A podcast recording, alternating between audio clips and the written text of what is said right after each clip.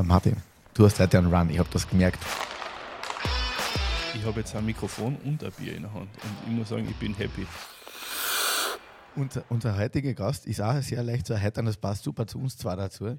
Ähm, äh, und er hat scherzhafterweise gesagt, äh, wie, wie, wie schlimm muss es um den Podcast stehen, wenn ihr schon mich einladet. Aber das tut ihm total unrecht. Äh, das muss man auch sagen. Ja, aber der Michi Buscher, unser heutiger Gast, der betreibt ja immer, Geheimnisse behalten kann er, weil er Immer- wollte anders ankündigen. immer Understatement. Okay, na sag du, du, du das ankündigen. Entschuldigung, ich habe äh, Ja, da jetzt nochmal vorgegriffen. sollen wir jetzt noch mal in unserer Live- Live-Sendung nochmal zurückgehen und sagen, ratet mal, wer da ist? ja, probier mal. Nein, das machen wir jetzt nicht. Wir, aber du wolltest, du hast ein Intro, äh, das Intro musst, das Intro, Das das, ich hast du jetzt nicht mehr. wohl, wohl, das hast du vorbereitet gehabt. Nein, ich habe ihn klein, kleiner in Erinnerung. Nein, du hast gesagt, wir haben heute den vierten Goalie. Viert, viert, vierter Dormann, vierter Dormann, Mhm. ähm, den bestaussehendsten von allen. Michi, wie bist du zum Eishockey gekommen? Ähm, ich meine, in Klagenfurt das zu fragen, ist fast eine Frechheit, aber warum warst du im Tor? Warst du der schlechteste Eisläufer oder sonst arbeitest du gern? Ja, gut, das mit dem schlechtesten Eisläufer habe ich ja behalten, glaube ich. Ähm, Äh, äh, ja, ist so. Underst- ich sage ja Ist Understatement. noch weiter weg tun, dann, Ja. dann halte ich das. Ähm, Nein, es war ganz, ganz simpel. Ich war, ich war im Sommer beim Fußball aktiv und der Winter war mir langweilig. Und mein Papa war Eishockey-Fan, war öfter zuschauen und habe es dann einfach versucht. Äh, Sonntagvormittag, 8 Uhr, Miniknaben KAC. Erster Trainer geil. Hermann Knoll. Erster Trainer Hermann Knoll, äh, auch der alte Herr Schretter, äh, den die meisten jetzt nicht mehr kennen, aber das waren so die ersten Trainer, ja genau. Dann dauert es meistens noch ein bisschen von, ich probiere es einmal, bis ich gehe ins Tor und ich bleibe dort dabei. Und ich setze mich über Knaben, Schüler, Nachwuchs bis in die erste durch. War es damals zweiter Tormann hinter dem legendären Robby Mark, Gott hab ihn selig. Ähm, ja, vielleicht, äh, vielleicht ich glaube, für uns ist das heute nicht mehr nachvollziehbar, dass du halt wirklich von, von, von, von, von, der, von der Wiege bis zur Bahre der Eishockey-Karriere bei einem Verein verbringst. Mit einem Zusatz. Ähm, ja, das hat sich einfach so ergeben. Äh, ich meine, es war natürlich, man muss dazu sagen, bis äh, äh, zum Beitritt zur EU war das natürlich schon ein anderes Thema. Ähm, man konnte den Verein nur sehr schwer verlassen. Also das war 93, wenn mich jetzt nicht täuscht. Mit dem Bossmann-Urteil. Richtig, genau. anfangen, ne? Also man konnte den Verein zwar verlassen, mu musste aber zwei Jahre stehen. Das heißt, äh, Karriere zu Ende. Also man Da merkt man schon, er ist ein Studierter. Dazu kommen wir noch. Ja, kommen Äh, na, also das war relativ schwierig, den Verein zu verlassen, wenn man das wollte und der Verein äh, da nicht äh, zugestimmt hat. Daher äh, war die Karriere etwas länger bei einem Verein. Ja. Wann hat, das, wann hat das bei dir angefangen, dass du gesagt hast, äh, ich stelle mir jetzt ins Tor? Boah, äh, das hat sich ganz simpel ergeben. Es hat einfach einmal ein Tormann gefehlt in der Früh beim Training. Habe mich freiwillig gemeldet, hat mir Spaß gemacht und bin geblieben. Und vor allem, das war eine Zeit, in der, man, das ist, wir reden von Anfang der 80er Jahre in Wirklichkeit. 83, 84, 85. Da war ja noch gar keine Helmpflicht bei den Goalies, oder? Schwarz-Weiß. Was willst du denn nicht Buscher halt unterstellen? Genau. Nein, aber ich, ich meine, du warst als Dormann, natürlich warst, war die Position anerkannt unter Anführungszeichen, aber gesondertes Dormann-Training, Positionsspiel, hast du das selber beigebracht? Ja, absolut. Also es hat überhaupt kein Training gegeben äh, für die Torhüter. Äh, mein erstes Torhüter-Training habe ich, glaube ich, eine Woche in Graz gehabt mit zwölf Jahren und danach mit 18 wieder in der Tschechoslowakei. Also wo mir wirklich was beigebracht wurde und sonst hast du das müssen selbst zusammenreimen. Äh, ich habe halt Bücher bestellt aus, aus Kanada über irgendwelche Zeitschriften und dann hast du ein bisschen Ahnung gekriegt, aha, das sollte man so vielleicht probieren oder das könnte man so versuchen. Es hat ja keine Dormann-Trainer gegeben, oder? Äh, nein, überhaupt nicht. Überhaupt nicht. Die hat es, glaube ich, bis Anfang 2000, um, ab da hat es in Österreich erst begonnen. Un- Unfassbar, oder? Also komplette Theorie, also Theorie, außer irgendwie in die Praxis umsetzen, kann man sich heute überhaupt nicht mehr vorstellen, oder? Äh, ja, äh, ich meine, es hat natürlich einen Vorteil, weil man sich wirklich selbst Gedanken machen muss zu Themen. Äh, wie spielt man eine Situation, wie reagiert man drauf? Äh, man ist halt ein bisschen sein eigener Trainer und das hat auch Vorteile. Ähm, der Michi spielt ja drei bis viermal die Woche. Nach eigenen Angaben, ich schätze, es sind sechs bis siebenmal die Sechs Woche bis siebenmal, ja. äh, bei, bei Hobby-Eishockey-Partien mit, allerdings als Verteidiger. Mhm. Und du wirst niemanden finden im Hobby-Eishockey-Bereich. Er hatte, Feld- früher mal, er hatte früher mal bei Fischer gearbeitet und hat sich extra einen extra langen Stecken äh, zugelegt. Stimmt das? Behaupten böse Zungen. der, der, der Martin lässt mich immer Gedanken fertig formulieren. Das gefällt mir gut. Ich schwöre, wir, wir überlegen schon nochmal zusammenziehen sollen. du wirst niemanden sehen, das war mein Gedanke, der ein Spiel so gut lesen kann wie der Michi. Weil du hast da einfach 20, 30 Jahre in Wirklichkeit Eishockeypartien von hinten angeschaut. Äh, ja, freilich, wenn man als Torhüter äh, dann als Verteidiger spielt, dann ist es nicht viel anders. Also man steht halt drei Meter weiter vorne vor dem Tor, aber die Situationen sind die gleichen und lesen kann man das da schon ein bisschen. Ja. Das ist immer das Beste, wenn der G, der Gerd Prohaska und der Michi Buscherher für die Hobbytruppen Du aufeinandertreffen. spielst ganz normal gegen drei Torleute. also wenn bei einem vorbei ist, hast du noch immer, hast du noch immer zwei. Wobei der, der ganz hinten steht, der eigentlich doch am wenigsten zu tun hat von allen. ja, vor allem die schimpfen meistens, weil, weil sie behaupten, sie sehen nichts. Also, Erklär uns, wie Eishockey in den 80er Jahren war. Du bist da reingekommen in, in, in, in eine Mannschaft und in eine Sportart, die in den 80er den Hö Höhepunkt ihrer Brutalität erreicht hat. Ja. 80er, 90er Jahre. Ja. Wie war das? Also das mit der Brutalität war wirklich, äh, wirklich unglaublich. Also ich habe jetzt gerade vor kurzem äh, jemanden gehört, der mir gesagt hat, boah, ich habe ein Video aus den 90er Jahren gesehen, äh, die, wie hart die Checks waren. Dann habe ich gesagt, boah, du hättest müssen Videos aus den 80er anschauen, wie hart die Stockschläger waren. ähm, es war wirklich so, dass du in, in, in manchen Spielen, jetzt, äh, und vor allem wahrscheinlich Derbys, die waren noch um eine Spur härter oder schmutziger, da waren wirklich schwere Verletzungen äh, an der Tagesordnung. Aber die Leute wollten das auch sägen. Die sind teilweise zum Eishockey gegangen, weil sie das sägen wollten. Vielleicht nicht Verletzungen, aber ja, Härte. Ja, es, es, es war schon, es ist schon auch gejubelt worden, wenn jemand gelegen ist. Also, Ja, das gibt ja so ein berühmtes Zitat, ich ging zu einem Boxkampf und ein Eishockey Spiel, Spiel, Brau aus. Braus. Ja. sehr schlimm, für mich furchtbar, aber war, war in der Zeit sicher schlimm. Äh, Also es war, hat mit, mit Sport für mich teilweise wenig zu tun gehabt. Also mit dem Sport, den wir Den eigentlich betreiben wollen. Ja. kennt. Äh, Es war einfach, äh, man hat Unfähigkeit einfach mit Brutalität ausgeglichen. Mit, der, der faire Großcheck ins Gesicht war zwei Minuten Strafe. Also Und, und, und auch die, die, das Retourfall danach. Also da war 2-2, Ja. alle haben geblutet. Richtig, ja. Also wirklich, es hat Spiele geben oder, oder Spiele geben, die haben versucht, jemanden zu verletzen. Kannst du dich noch erinnern an das allererste Spiel in der Kampfmannschaft?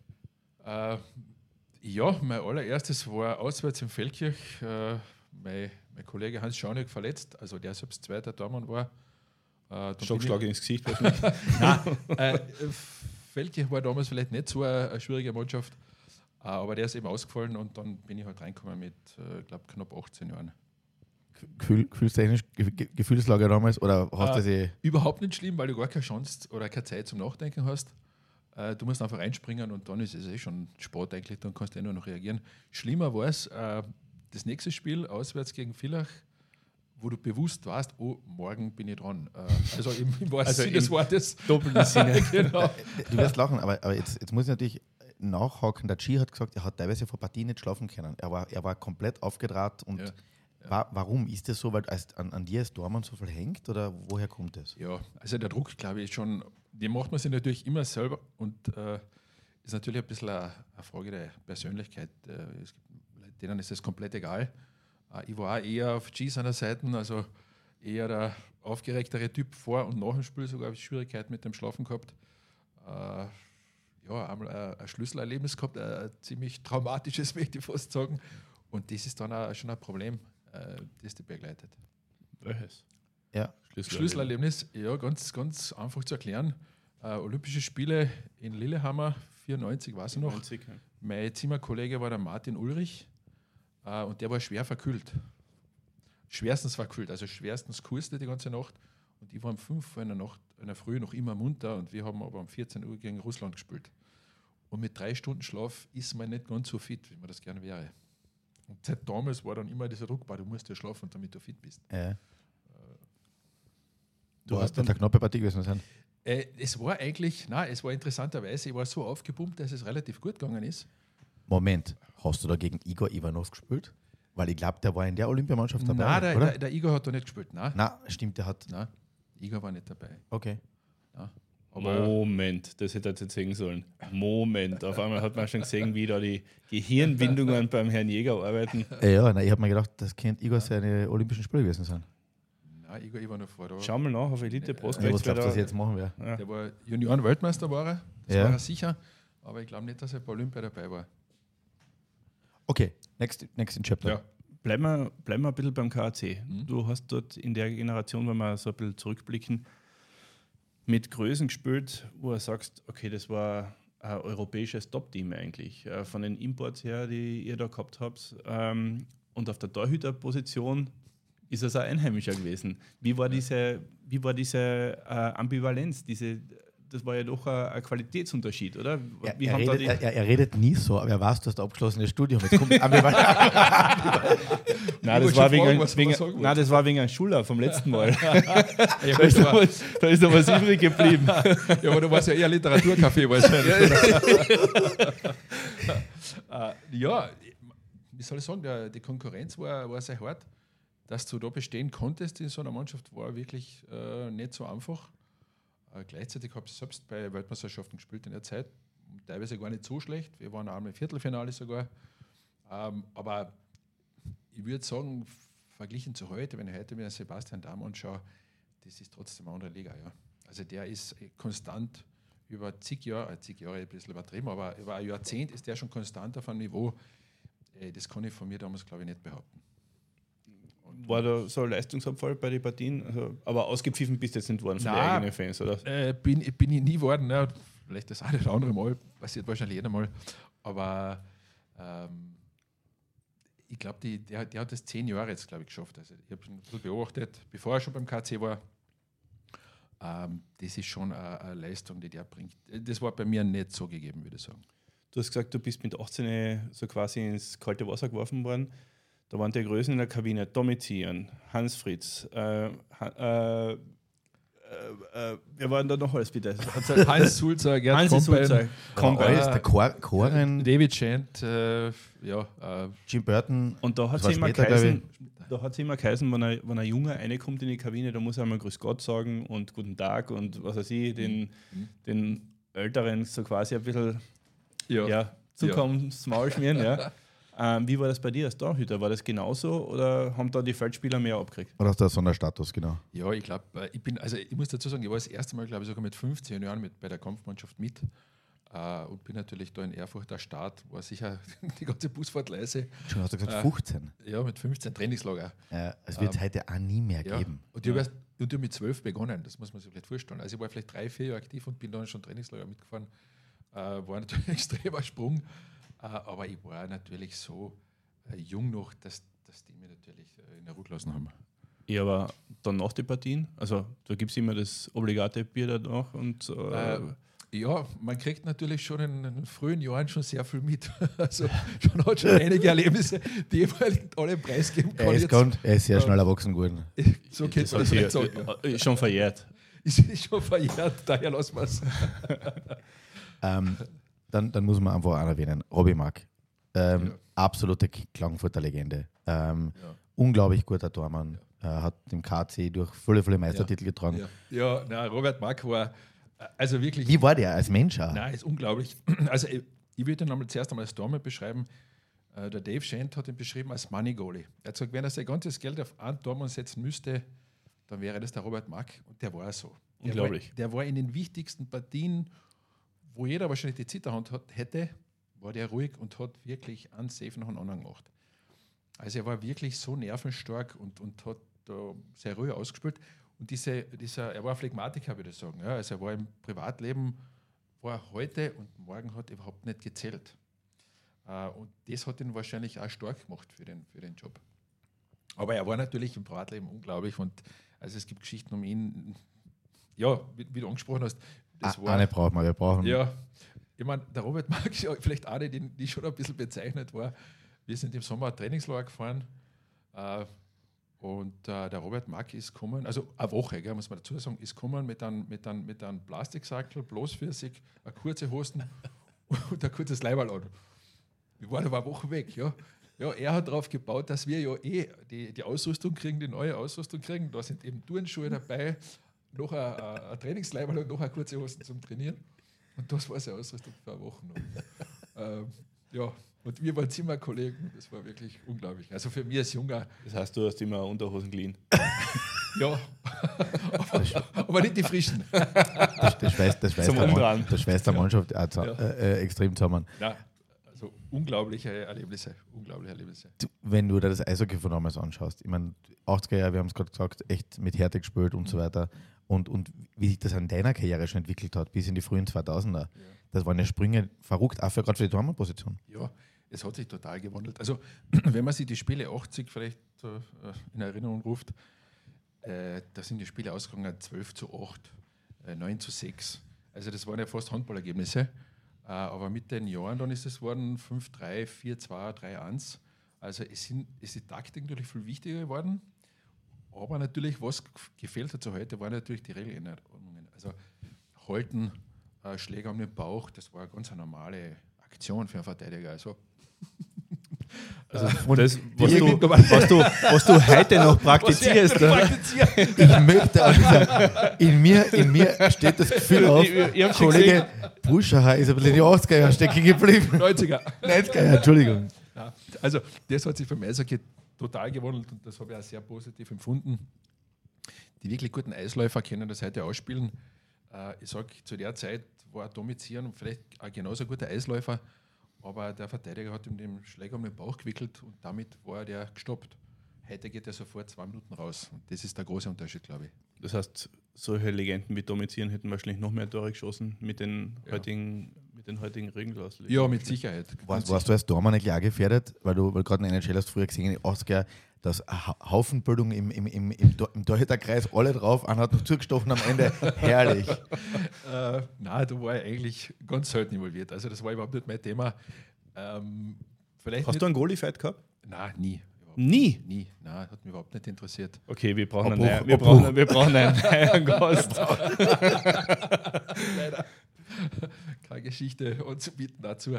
Nein, ich war einfach mit mir so beschäftigt und ich wollte einfach da meiner Konzentration nicht gestört werden. Und das habe ich wirklich geschafft, dass ich, äh, egal was passiert ist, relativ äh, konzentriert geblieben bin. In der Zeit ist auch eingefallen, weil du das gerade ein bisschen angesprochen hast, Regeländerung, zwei Linienpass mhm. ist abgeschafft worden. Was hat sich das, äh, wie hat sich das auf euer Spiel ausgewirkt? Naja, du hast natürlich schon äh, ein bisschen oder, oder schon viel früher das Spiel beobachtet. Du musst ja sowieso immer beobachten, aber natürlich ein, ein schneller Pass auf die gegnerische blaue Linie ist in eineinhalb Sekunden steht der vor dir. Uh, und darauf hast du schon ein bisschen mehr aufpassen müssen. Die Breakaways, die es jetzt gibt, gell, in einer mhm. NHL, die er siehst, mhm. so ein langer Stretch-Pass und der fährt dann runter. Mhm. Ich glaube, du hast die als Dormann einstellen müssen, die auf 1 gegen 0 Situation. Aber wie oft hast du uns da 1 gegen 0 gehabt? Nein, das hat es viel öfter gegeben als heute, aber einfach, weil die, weil die taktischen Gegebenheiten nicht da waren. Also die Mannschaften waren taktisch nicht so gut eingestellt, mhm. äh, Mitteldrittel zu kontrollieren, dass fünf Leute wirklich ab Block sind und auch Stürmer verteidigen. Übrigens, Stefan. Keine Ahnung, was er machen kann.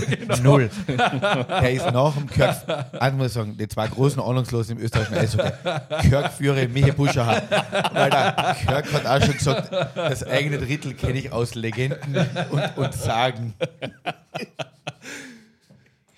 Okay, Michi, nimmst du noch einen Schluck? Lass mal, die, Lass mal die Experten reden. Martin, hast du noch eine Frage? Nein, ich bin deiner Meinung. Also das, als Stürmer muss man nicht in die eigene Zone fahren. Wozu? Diese eigene Zone, von der alle reden. ähm, wenn man auf die Teams schauen, auf die Ausländer, äh, es gibt immer Diskussionen in der EBL. Mehr Ausländer, weniger Ausländer. In der Schweiz nur vier, bei uns ja. zehn, dann wieder acht. Die Ausländer, mit denen du zusammen gespielt hast, wie war das damals? Es hat auch schon nicht so gute Legionäre gegeben, aber im Schnitt waren sie schon Top-Spieler, oder? Also ich würde sagen, zu der Zeit für mich der beste Spieler war sicher der Dimitri Quartalnov. Für mich der beste, mit dem ich spielen durfte, muss ich fast sagen. Hat der die Tore geschossen so im Training oder wollte er dir das Selbstvertrauen nicht nehmen? ja, das ist äh, eine gute Frage. Nein, nein, natürlich kennt man einen Spieler dann mit der Zeit und da tut man sich da halt auch leichter. Aber es war nicht nur, welche Tore der geschossen hat, sondern auch, wie der am Eis agiert hat, was der können hat, was der gesehen hat. Der ist ja bei den Spielen, wo wir gegen Fasser vielleicht 10 zu 0 gewonnen haben, hat er bei 3 zu 0 gesagt, du Trainer, kann ich umziehen gehen. Weil für den war das kein okay. Also mhm. für den hat das keinen Reiz gehabt, so zu spielen. Er hätte natürlich können sieben Tore schießen. Äh, das hat ihn nicht interessiert. Du hast in einer Phase gespielt, wo die Russen das Welteishockey eigentlich dominiert haben. Du hast über die Olympischen Spiele geredet. Ähm, wie, wie, kann man das, wie kann man sich das vorstellen, wenn der kleine nicht so kleine Michi Buscher aus Klagenfurt, der mit zwölf Jahren Eislaufen gelernt hat, dann auf einmal Olympischen Winterspielen gegen Kanada spielt, gegen Russland, gegen Weltstars. Ja, es ist im ersten Spiel immer so, ich habe es immer verglichen, als wenn man mit dem Radl auf der Autobahn fährt ungefähr. äh, man kommt mit Tempo überhaupt nicht mit. Äh, aber es ist auch interessant, dass man sich sehr schnell ans Tempo gewöhnen kann. Man passt sich da wirklich innerhalb von ein paar Spielen an. Heißt natürlich nicht, dass man jetzt dann gewinnt oder das dominiert.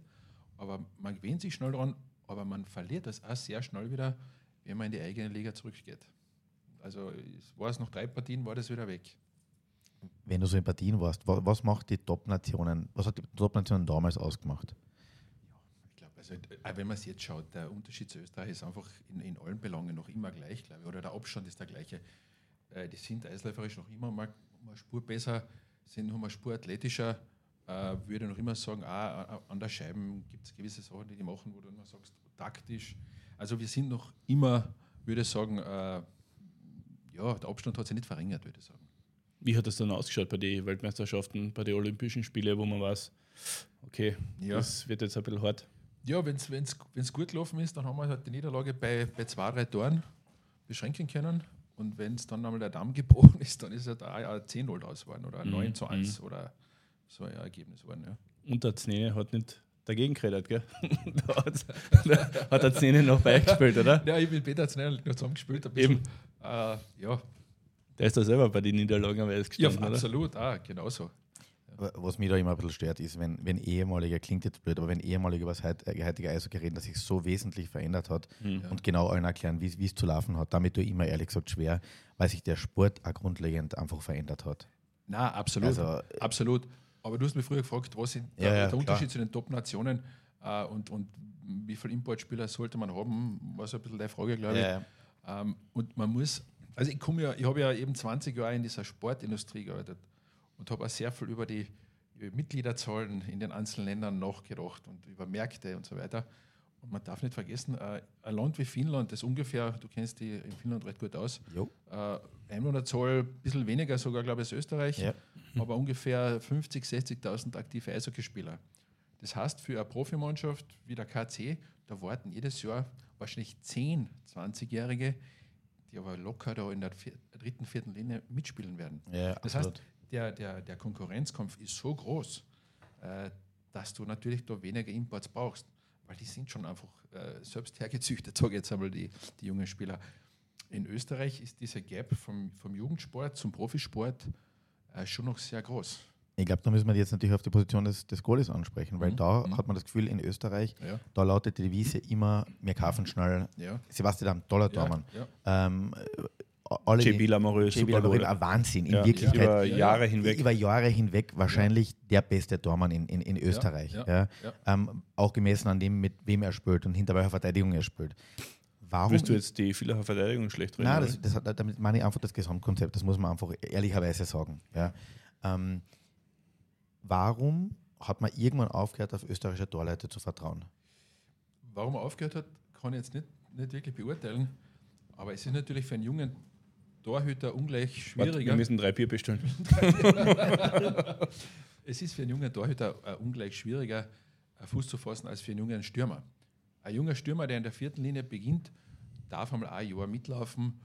Wenn der am Ende des Jahres plus minus null ist in der Statistik, äh, ist er, hat eine gute Saison gehabt, äh, muss aber noch nicht das Spiel tragen. Der Torhüter, der reinkommt, äh, bei einem, ist ja wurscht bei welchem Spiel, der muss ungefähr die gleiche äh, Safe Percentage haben schon und den, den, Durchschnitt. Das heißt, der darf nicht über drei Tore kommen über die Saison und über 90 Prozent. Das heißt, der, der, muss sofort die Leistung bringen, wie sie der Torhüter vor ihm gehabt hat, der vielleicht der Top-Torhüter war. Also der hat nicht die Zeit, dass er sagt, naja, lassen wir die einmal zwei Saisonen spielen, hat, hat einen Durchschnitt von vier Toren und 85 Prozent. Mhm. Das ist, glaube ich, der große Unterschied zu Feldspielern. Ja, und das ist schon ein Umstand. Also benehmen wir es bei Namen, Florian Vorauer zum Beispiel letztes Jahr eine einzige Partie als Zwarer Goalie beim KAC. Eine einzige ja, Partie. Muss dann heuer von Anfang an der Saison, weil der Darm verletzt war, ran und hat in die ersten Partien, in die ersten zwei Partien jetzt äh, natürlich nicht brilliert, weil er auch nicht die Spielpraxis gehabt hat, Ehrlich? was du natürlich nachvollziehen kannst als ehemaliger Torhüter. Und äh, hat sich dann kontinuierlich gesteigert, hat Selbstvertrauen gedankt und ist dann sicherer geworden, ist auch aus dem Tor rausgefahren, hinter das Tor, hat die Scheiben runtergeholt von der Bande und so weiter und so fort.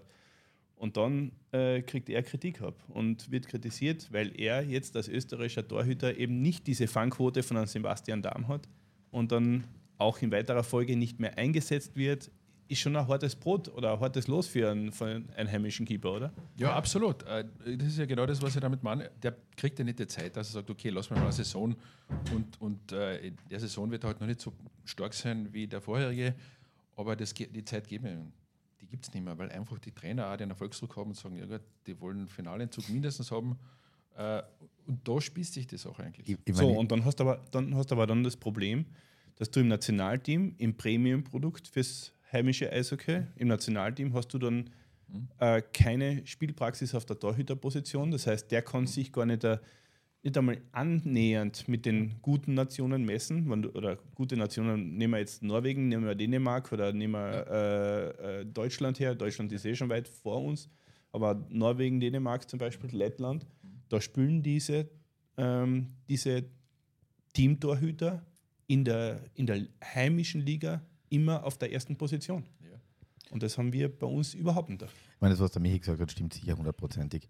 Ähm, dieses Streben nach kurzfristigem Druck, ähm, das ist, das ist, glaube ich, das wird, ich meine, das zieht sich ja nicht nur durch, durch den Sport, das zieht sich durch, durch, durch Unternehmen, durch die Wirtschaft, durch, durch alles durch.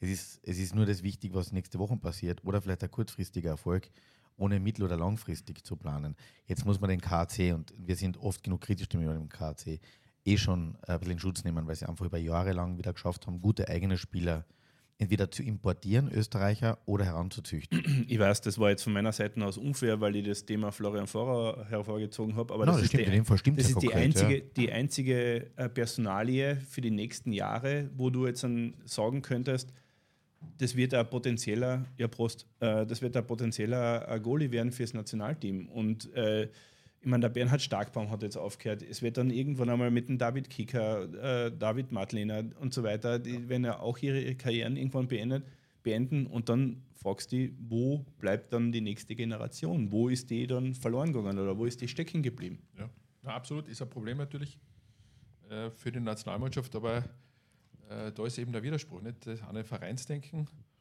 das andere ist das österreichische Nationalteam.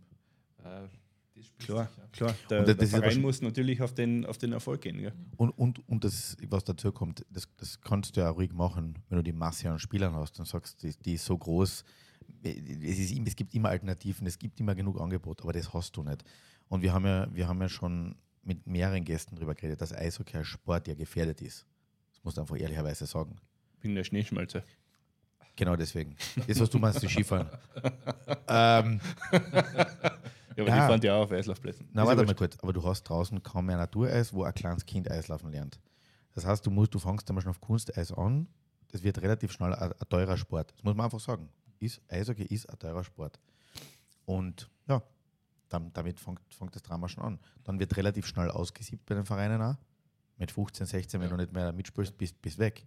Ja, aber das ist schon der Zeitpunkt, wo du jetzt dann unterscheiden musst zwischen Breitensport und Leistungssport. Jetzt klingst du wieder KT. Ich weiß, aber ähm, das ist schon ein, ein, Thema, wo du dann sagst, wo gehst du dann in die Spitze, oder? Aber Michi, anderes Thema. Du hast es miterlebt. Du warst bei der Firma Fischer, du warst äh, über das Thema Ukraine, kommen wir vielleicht später noch mal kurz äh, zurück. Aber du hast es miterlebt, wie andere Länder tun, wie die äh, Spieler behandeln, heimische Spieler behandeln. Wie ist das? Wie ist das so? Sage einmal in Russland, wie ist das in, in der Slowakei, in Tschechien? Wie, wie hast du das da wahrgenommen? Also im, der große Unterschied ist eigentlich die Masse der Spieler. Ja. Es ist einfach ein System, wo halt ausgesiebt wird, die Besten ausgesiebt, wieder ausgesiebt, wieder ausgesiebt, bis noch nicht die Spitze da ist. Die Pyramide hat halt einfach einen ziemlich äh, breiten Boden. Äh, und unsere Pyramide ist keine Pyramide, sondern keine Ahnung, was für eine Figur das ist. Ein Kamin. Ja, Stab oder was auch immer. Also es gibt bei uns keine Breite und daher zu wenig äh, äh Konkurrenzkomfort im, im Nachwuchsbereich. Äh, und darum fehlt das. Also die junge Torhüter kommen nach, ja, aber nicht 30 und nicht welche, die mit 18 vielleicht sogar schon oder mit 19 bei einer AWM äh, mitspielen könnten. Und das haben wir aber diese Länder. Die 19-Jährigen, die dort spielen, die können bei der AWM schon spielen oder mit 20, 21. Warum sind die da besser zu dem Zeitpunkt schon? Gleiches Thema, weil sie natürlich durch eine Jugendmeisterschaft gehen und das System gehen, das von so viel Konkurrenzkampf geprägt ist, äh, dass sie sich einfach schon früher steigern müssen. Also schon in den unteren Ligen? Ja, liegen. absolut, absolut. ich würde gerne von dir wissen, weil, weil, weil, wir haben jetzt viel über Nachwuchs geredet, aber ich würde gerne von dir was. Dormann ist für jeden Feldspieler ein Mysterium. Wenn du da, wenn du da Apathie, warum macht man das freiwillig? Wie, wie, wie schaut ein Spiel von hinten aus? Ähm, was macht einen guten Dormann aus? Ich habe hab einen Artikel gelesen von Jonathan Quick, äh, damals noch bei den Los Angeles Kings, der erklärt hat, 90% von einem Safe entstehen lang bevor ein Spieler die Scheiben geschossen hat erklär das einmal, was, was geht an Dormann durch den Kopf? Ich glaube, ich würde einfach gerne wissen, damit ich am nächsten Wochenende gegen die vielleicht doch eine Chance habe. ja, aber er spielt ja nicht mehr im Er war vorher. Du müsstest irgendwie eine rutschen. Aber fast. Deck, aber Deck, fast. Deckling. Das war es aber er nicht. Er spielt nicht mehr im Tor, aber das war es er nicht. Rutsch unterhalb durch. Nein, ähm, ja, warum wird jemand Dormann? Äh, ich meine, das Gefühl, wenn, wenn man im Tor steht und, und ein gutes Spiel spielt oder einen, einen guten Safe schafft, ist nicht voll anders, als wenn ein Stürmer einen schönen Move macht oder ein schönes Tor schießt. Weil äh, da hast du wirklich Erfolgserlebnis. Und du weißt ja ganz genau, das war jetzt ein Big Safe. Im wichtigen Moment steht 3-3, fünf Minuten vor Ende und du machst den Safe. Äh, dann weißt du, du hast die Partie natürlich da mit gewonnen. Äh, und das ist genauso ein Erfolgserlebnis wie für einen Stürmer einmal ein Tor zu schießen, würde ich sagen. Also von daher ist es, glaube ich, nicht so schwer zu verstehen. Ähm, was macht einen guten Torhüter aus? Das mit den 90 Prozent, bevor er überhaupt geschossen hat, ja, das, das wird schon stimmen. Ich glaube, das kann man sich vielleicht so vorstellen: jemand, der Tennis spielt und am Netz steht und der Gegner zieht drei Meter vor dir durch und du reagierst richtig und reißt den Schläger halt auf der richtigen Seite hoch. Du antizipierst einfach, was der machen wird und du siehst das natürlich schon. Du hast es schon hundertmal gemacht, daher kennst du diesen Ablauf und reagierst drauf. Das automatisiert sich einfach. Und, und, und so ist es auch im Tor. Du siehst halt schon, aha, 2 gegen 1 oder Powerplay, Achtung, hinten ist, kann einer einen One-Timer schießen, der könnte abfälschen oder der könnte noch passen.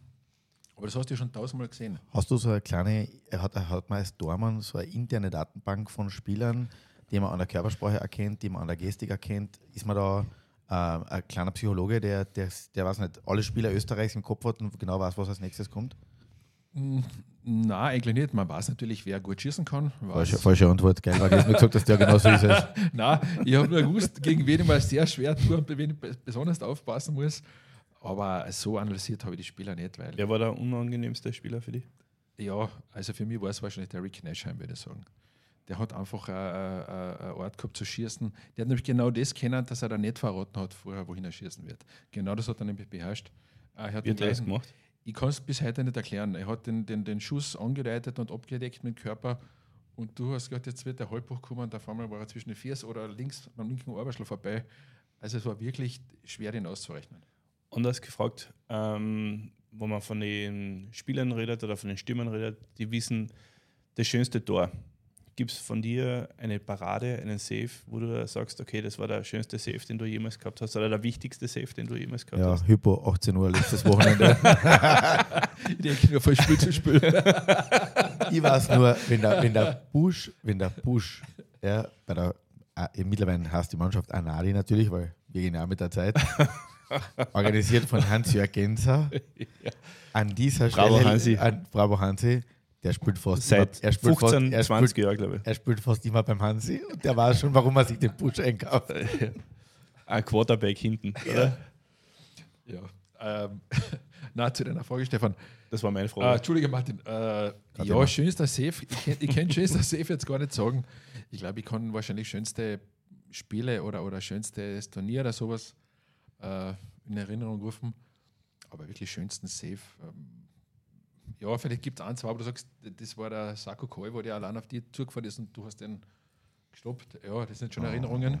Ja, das sind geil, schon Erinnerungen, geil, weil der war wirklich äh, äh, schon ein ziemlicher Zupfer zu der Zeit, um das einmal so zu sagen. Kapitän, Kapitän Montreal Canadiens, ja, der erste Europäer. Ja, und, und Topspieler bei den Finnen damals. So eine Sachen erinnert man sich. Aber sonst erinnere ich mich eher an Spiele oder an gute Weltmeisterschaften oder halt nicht so gute. Meistertitel. Ja, und sowas erinnert man sich eher. Ja. Saves gegen VSV. Äh, ja, hat es auch gegeben, ein paar. ist, ist zu äh. deiner Zeit sind ja, ist ja das dann plötzlich en vogue geworden, dass man gesagt hat, okay, man wechselt vom KAC zum VSV, vom VSV zum KAC. War für dich nie ein Thema, oder? Also jetzt direkt zum VSV hätte man nie überlegt.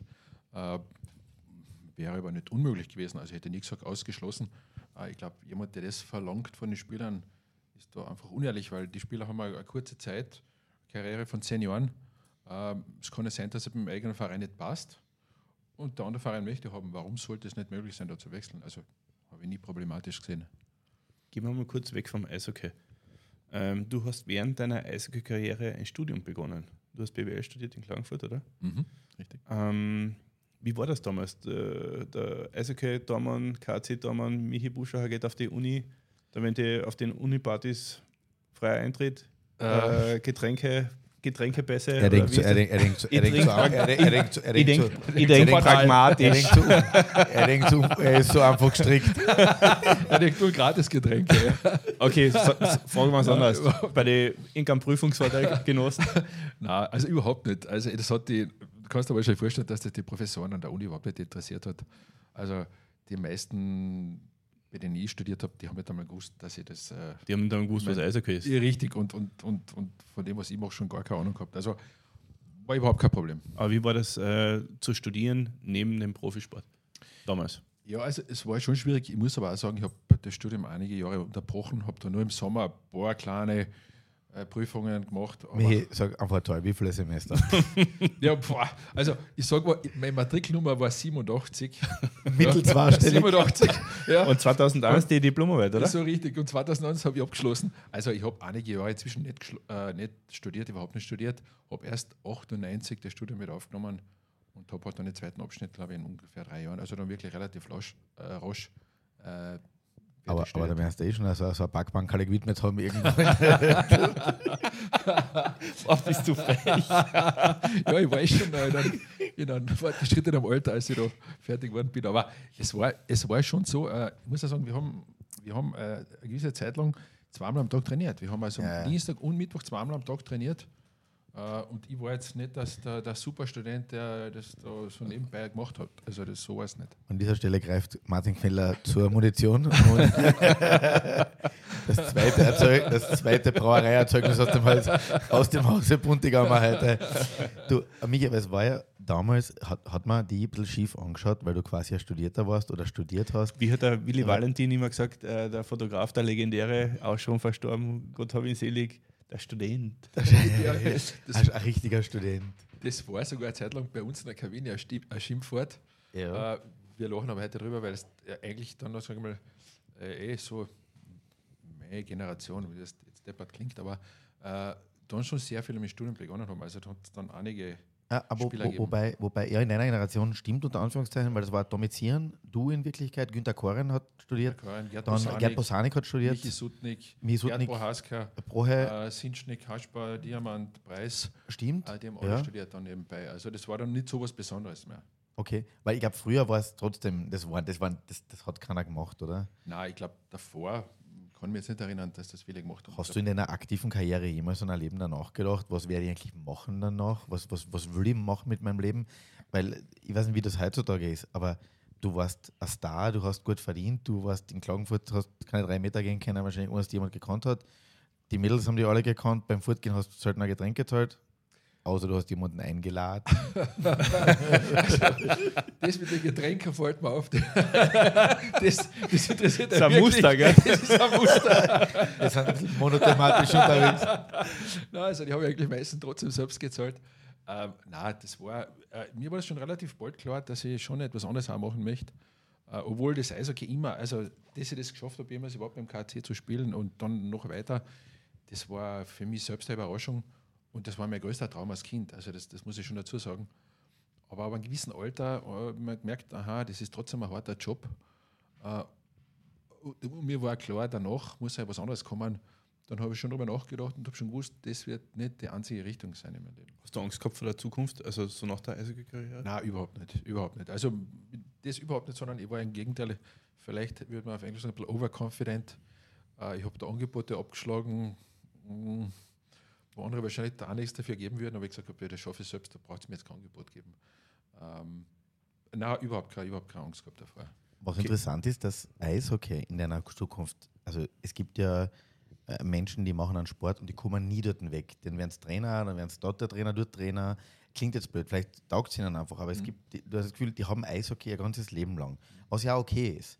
Ähm, bei dir, du warst weg, du hast dann, und das, auf das müssen wir kurz eingehen, du warst beim KC relativ dann schnell weg und hast noch bei DEK Schelander gespielt. Nein, ich habe nicht gespielt, ich hätte spielen sollen. Genau. Äh, ja, ist dann aus verschiedenen Gründen nicht zustande gekommen äh, und war im Nachhinein auch gut so, glaube ich. Also ich habe es im Nachhinein nie bereut, dass ich relativ früh aufgehört habe.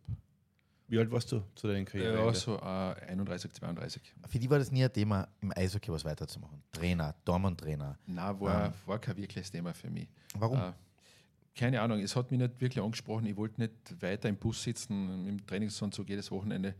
äh, wirklich, äh, es klingt jetzt an echt schlimm, aber es war auch kein Leben, weil du hast kein Privatleben, du hast kein Wochenende. Also, wie ich aufgehört habe mit dem Sport und dann auf einmal Samstag frei war und ich habe dann Skifahren gehen können, war ich kann mich erinnern, ich habe einmal den Dieter Kalt angerufen in Schweden, da war er gerade am Weg zu einem Playoff-Spiel und ich habe schon drei Bier getrunken und denke, jetzt rufe ich Dieter, meinen alten Freund, um ihn zu fragen, wie es ihm geht.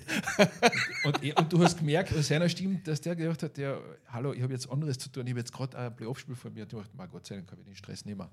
Also, du hast gar nicht dran gedacht, dass er noch spielt, oder wie? Äh, nein, es war mir schon klar, dass der Spiel hätte. Also du wolltest ihm das schon einmal... Ich wollte ihm einfach anrufen, wie es ihm geht und ich bin gerade auf dem Berg und habe gerade drei Bier getrunken und war Skifahren und so weiter. Äh, und das war für mich also dann schon ein Grund, warum ich das nicht weitermachen wollte. Ähm, psychologische Gegenprobe. Es gibt dann auch Menschen, die nach, dem, nach dieser Sportlaufbahn in ein Loch fallen, in ein psychisches Loch, ja. die auf einmal draufkommen, sie sind nach dem Sport nicht mehr der, der sie natürlich vorher waren.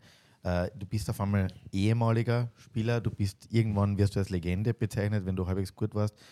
Und die nimmt auf die Viers kommen, ähm, ohne jetzt Namen zu nennen, aber die haben eine, eine Klagenfurter Sportgeschichte. Ähm, war da, war da nie ein Loch, war da nie dieses, ich brauche das, ich brauche die Leute, ich brauche den Ja, jetzt die, Fans. Die, äh, die Diplomarbeit fertig schreiben müssen.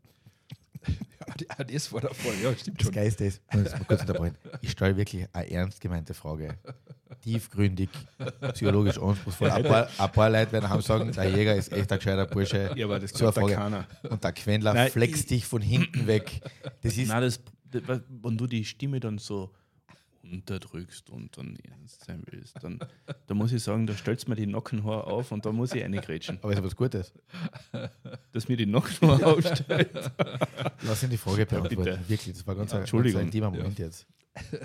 Also, nein, also es war für mich überhaupt kein, überhaupt kein Loch, in das ich gefallen bin. Im Gegenteil, ähm, ich habe schon einen Weg vor mir gehabt, den habe ich auch in der Zeit schon eben studiert, habe auch schon Praktikas absolviert bei Unternehmen und so weiter. Und das hat mir Spaß gemacht. Und da wollte ich dann auch hin. Äh, war in der Zeit schon ein bisschen in Russland unterwegs. Das hat mir Spaß gemacht, das war ein ganz ein neues Leben.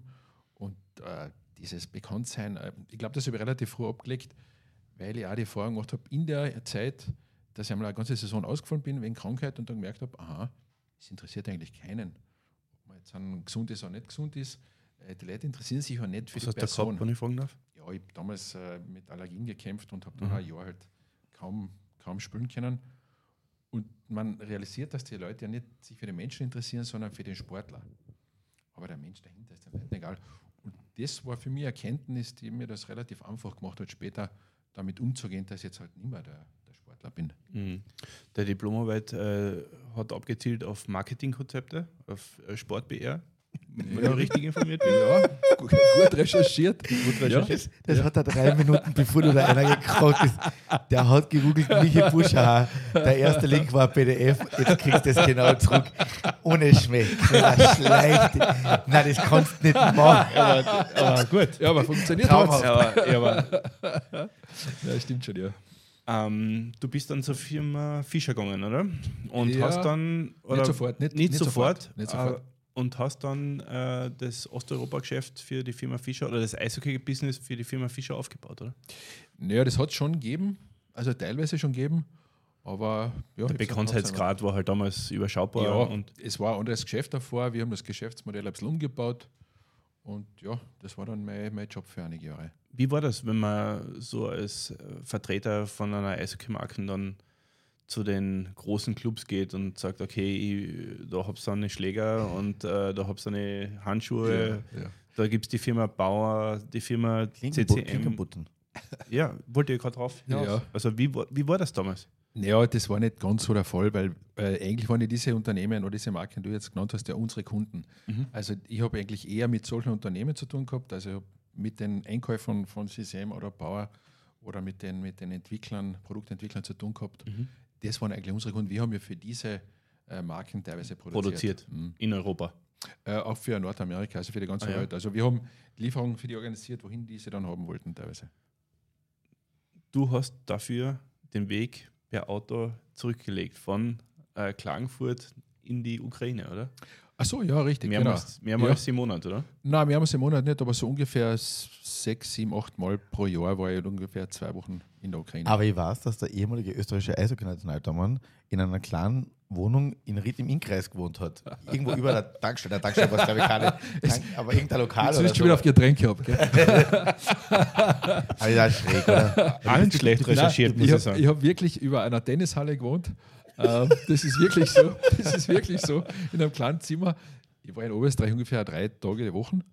Äh, war natürlich auch sehr viel unterwegs und habe aber dann eine Unterkunft gebraucht, die jetzt keine Kosten verursacht. Äh, und habe damals einen ehemaligen Kollegen gehabt, der äh, die, die Firma verlassen hat und mir dieses Zimmer dann vermacht hat, mehr oder weniger. Und das war wirklich meine, meine Behausung ja, für einige Jahre. Und noch was war sie. Jetzt Der, bin ich der, der, gespannt. der austrainierteste Verteidiger des heimischen Hobby-Eishockeys ist bereits Großvater. Und Wirklich? Ja, ist er. Ja, ist er, genau. Ist er, seit letztem Jahr, glaube ich. Gell? Ja, seit September, ja. Oh, Hey, wie, Gratulation. wie, jetzt, jetzt, jetzt, jetzt muss man einfach sagen und äh, bitte nicht falsch verstehen, du bist wirklich austrainiert, hoch 12. Du bist nicht der Opa, den man sich vorstellt. Ja? Ich kann mir den Michi Buscher nicht als klassischen Opa vorstellen. Ist das, Naja, wie, so wie, fit wie ist ist das auf einmal, wie ist das? Du hast schon länger nicht mehr mit Michi geduscht, Karin. Aber wie ist das auf einmal, merkst du, wow, Ja. ähm, du bist schon näher an der Pension als am Arbeitsanfang, äh, du bist Großvater. Ja. Was, was macht das mit an? Boah, also ehrlich siehst du dir selber? ja, also ich selber sehe mich jetzt dadurch nicht anders. Also man, ist, ja- man bleibt der gleiche. Äh, von innen sieht man sich immer, glaube ich, als, als junger Bursche, auch wenn man es natürlich nicht ist, natürlich schon, eigentlich schon ein Opa ist. Äh, aber das Gefühl ist einfach nur ein schönes. Also wenn man, wenn man die eigene Tochter sieht und die dann erklärt, dass sie jetzt eine Mama wird und man wird Opa, also ich, ich gebe es zu, ich hab, das war das letzte Mal, als mir Tränen runtergekullert sind. Ähm, das war einfach nur schön. Geile. Ja, also Hast du, ja, ich weiß es nicht, ist das trotzdem ein neuer Lebensabschnitt oder denkst du einfach, oder was hast du denn vor mit dem Enkel? Ist ein Bruder, Mädel, was? ist es Amel, äh, sie heißt Martha. Äh, ja, ich will einfach ein, ein guter Opa sein. Österreichisches Damen-Eishockey-Nationalteam 2. Naja, aber, ja, das, das, das vermute ich einmal nicht, weil ihre Eltern auch sehr sportliche Eltern sind. Also da würde ich eher rudern oder Leichtathletik. Leichtathletik, weil der Tochter ist Leichtathletik. Ja, gewesen, richtig. Und der, und der Papa von der Martha eben ist äh, Ruderer gewesen, aktiver. Also die werden eher in die Richtung tendieren. Jetzt muss ich anbringen, tut mir leid. Aber der hat da erst beim Vater vorbei müssen.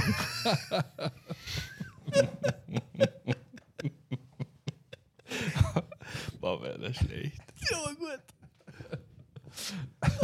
Martin Quendler äh, Nein, reibt sich jetzt nicht immer mit A die Augen. ich überlege mir nur, wie wir aus der Geschichte jemals wieder rauskommen.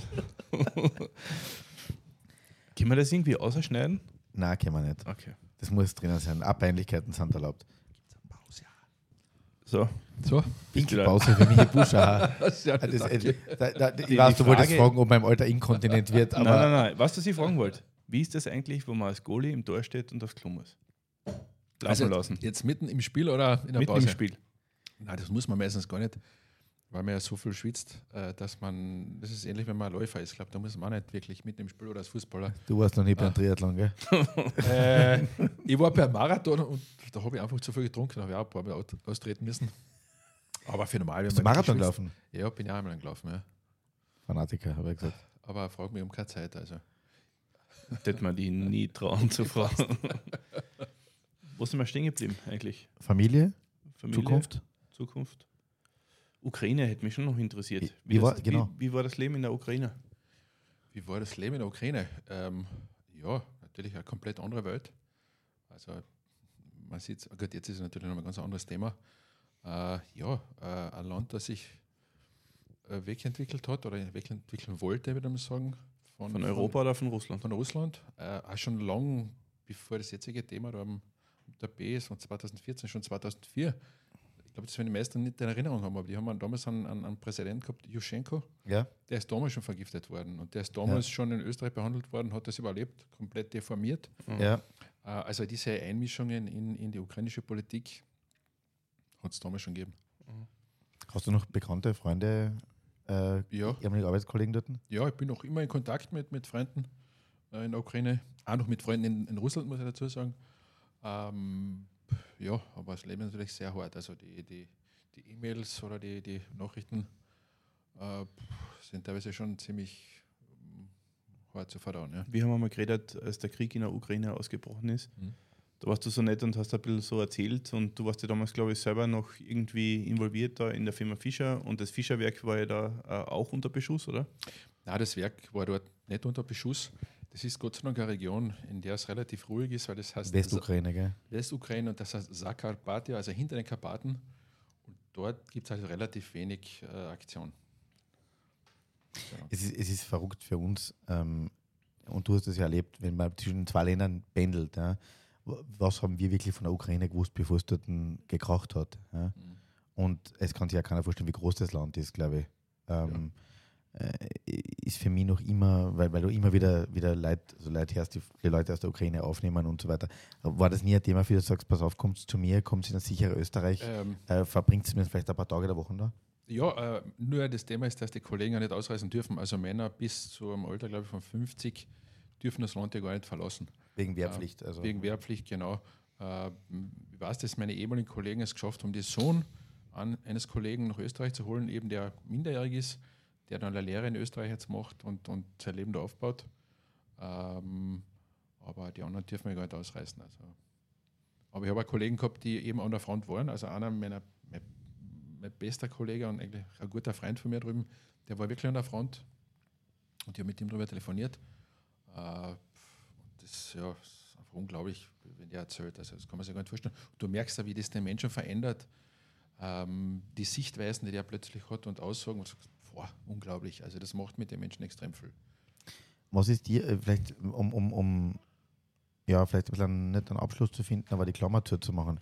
Was war denn dir in deinem Leben eigentlich wichtig? Als Mensch, als Familienmensch, als Sportler? Ähm, was, was macht dir aus? Das ist so jetzt eine, echt eine schwierige Frage. Äh, Viel Pathos dabei beim Herrn Jäger, aber.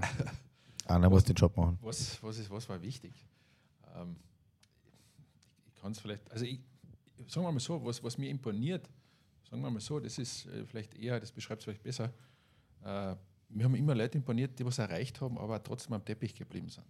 Also ich sage für mich, mein großes Vorbild war als Kind der Franz Klammer. Weil der das damals schon vermittelt hat, auch mir vermittelt, das war mir als Kind klar, da ist jemand, der wirklich was kann, aber du hast auch gemerkt, das ist ein ganz ein bodenständiger Mensch. Normaler Mensch. Genau, genau. Das hat mir, also das schätze ich heute noch auch, es Leute aus der Wirtschaft, es Leute im Sport oder in der Kunst, wo du merkst, aber als Mensch ist der noch komplett am Teppich. Das ist, glaube ich, wahrscheinlich äh, etwas, was mir imponiert. Ja. Ähm, es gibt immer wieder diese Diskussion in Österreich, wie geht man mit ehemaligen Spielern um?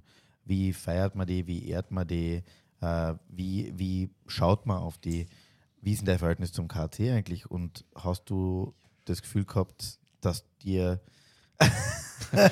er hat gerade gedeutet, Stich ins Herz. Stich ins Herz. Dann reden wir, dann reden wir offen drüber.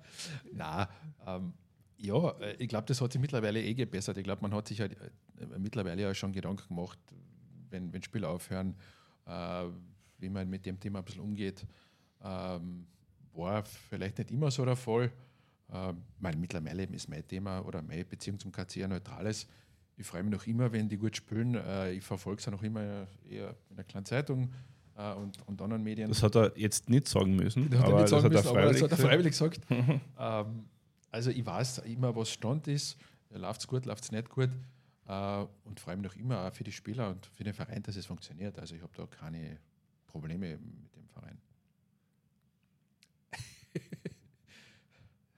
Glaubt man ihm das? Doch, das glauben wir ihm. Der Michi ist zu ehrlich, dass er das einfach eine ehrliche Haut, oder? Ja, glaube ich schon.